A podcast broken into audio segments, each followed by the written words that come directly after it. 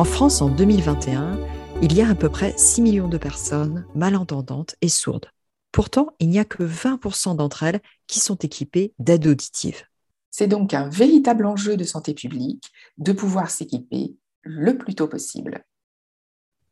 Oui, Sophie, s'équiper tôt, cela permet notamment de pouvoir s'habituer le plus tôt possible à cet appareillage, avoir une relation la plus apaisée possible avec cette nouveauté de notre corps qui doit nous aider au quotidien et également au niveau social. Oui, parce que le problème, Sophie, c'est que quand on entend mal, que se passe-t-il?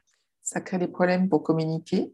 Un isolement social. Tout à fait. Et donc, pour contrer vraiment ces problématiques qui peuvent devenir psychologiquement très dures, il y a des solutions. Les appareils auditifs sont devenus de plus en plus petits. Ils nous permettent d'être de plus en plus autonomes pour les réglages et nous allons en apprendre davantage aujourd'hui.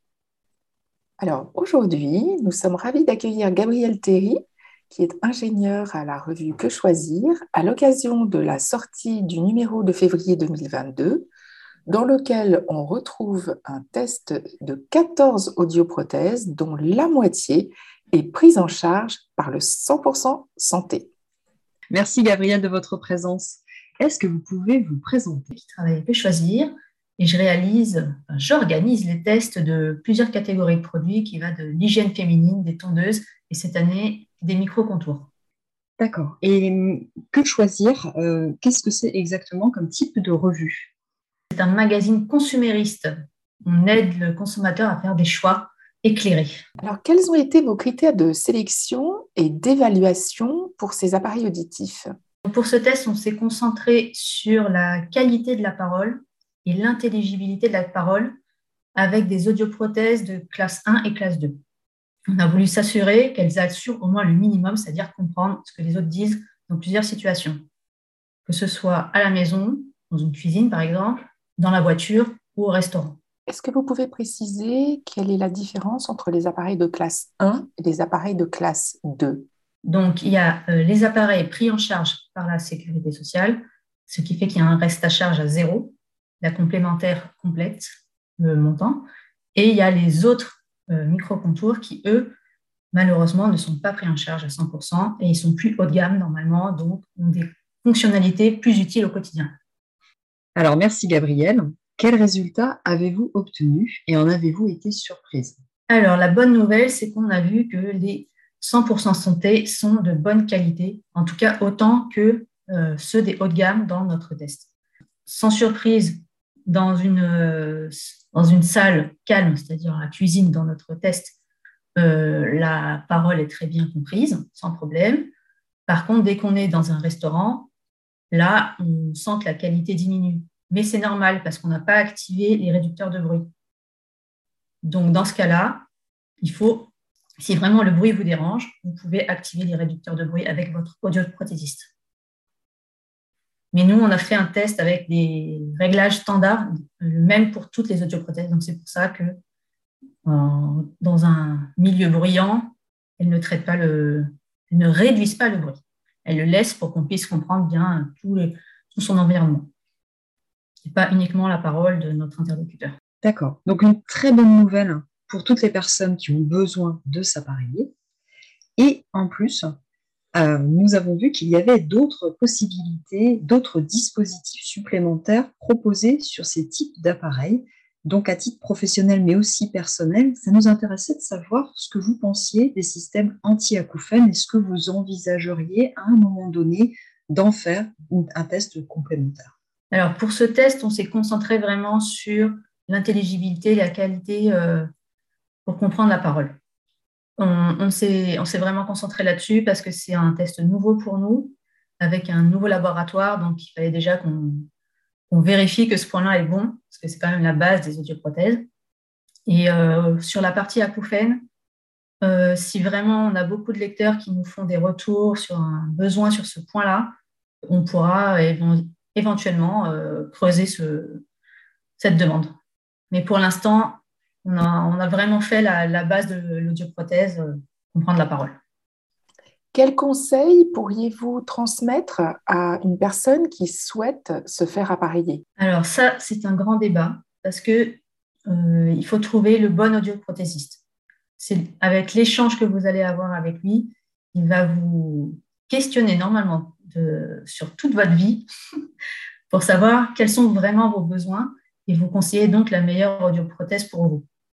Et le plus tôt sera le mieux. Dès que la perte auditive apparaît, il faut s'appareiller au plus tôt pour éviter justement de la, phase d'adaptation qui est vraiment la, cruciale, parce que si on n'accepte pas l'appareil, ben on va abandonner et ça va être de pire en pire. Alors que si on est au début, eh ben on accepte plus facilement le, ce changement de son euh, dans nos oreilles. Donc, il faut vraiment ne pas hésiter à consulter pour s'appareiller au plus tôt. De toute façon, on a le droit à 30 jours d'essai. Et euh, avec, grâce au 100% santé, en plus, on ne débourse rien. Donc, il ne faut pas hésiter à, sauter le pas, à s'équiper et voir ce que ça donne et, vraiment euh, échanger avec son audioprothésiste pour améliorer, parce qu'il y a plein de fonctions euh, cachées dans ces petits appareils qui peuvent être modifiés pour vraiment coller à votre ressenti. Et alors, je rebondis sur ce que vous venez de dire. Est-ce que vous avez des conseils à donner à des personnes qui souhaiteraient se faire appareiller pour le choix de l'audioprothésiste? Quels sont les critères que vous recommanderiez euh, qui pour vous sont les plus importants? Euh, Alors, on a le droit de, visiter plusieurs audioprothésistes. Vraiment, il ne faut pas hésiter, pas prendre juste celui que on a recommandé. Il y en a plein. Et donc, il faut trouver celui avec lequel on a le meilleur feeling, où on sent que l'échange est facile, on sent qu'il euh, est vraiment à notre écoute, qu'il répond à tout. Euh, et, c'est comme ça que vous trouverez euh, le meilleur produit pour vous. Si vous sentez qu'il vaut plutôt vous forcer à prendre un modèle absolument, il faut peut-être justement lui demander mais pourquoi celui-là et pas celui-là donc, ne pas hésiter à voir plusieurs audioprothésistes et à leur poser plein de questions. Ils sont là pour ça, pour vous aider. Merci Gabriel pour votre restitution des résultats de cette étude euh, effectuée pour l'association UFC Que Choisir. Cette étude a été réalisée en toute indépendance par rapport aux fabricants et aux audioprothésistes et les résultats peuvent intéresser tous les malentendants et nous espérons que vous puissiez faire prochainement, euh, si c'est possible techniquement et financièrement, une étude complémentaire pour avoir euh, aussi des, des retours sur les options proposées euh, sur ces appareils auditifs, notamment concernant les, les acouphènes. Ce que je retiens, c'est qu'il est vraiment extrêmement important de s'équiper le plus tôt possible pour avoir les meilleurs résultats et pour s'habituer le, mieux possible à ces appareils. Si vous voulez consulter l'ensemble de cet article et de ce test réalisé en toute indépendance, vous pouvez vous rendre pour le mois de février dans tous les kiosques et acheter le dernier numéro de Que choisir. Vous pouvez également consulter euh, en achetant cet article, en achetant la revue sur le site internet www.quechoisir.org, sur le site internet de Que Choisir, et vous y trouverez de nombreux liens également autour euh, de ces univers. Merci beaucoup Gabriel pour ces explications et puis pour ce point si positif pour pouvoir de mieux en mieux s'équiper. Nous vous remercions de nous avoir écoutés et si cet épisode vous a plu, n'hésitez pas à le partager et à laisser votre avis sur Apple Podcast et Spotify pour nous faire connaître. À mardi prochain pour un nouvel épisode. Si vous n'avez pas encore fait, n'oubliez pas également euh, que vous pouvez consulter nos comptes Facebook pour avoir plus d'informations sur les thèmes de l'audition et aussi du sommeil. À bientôt!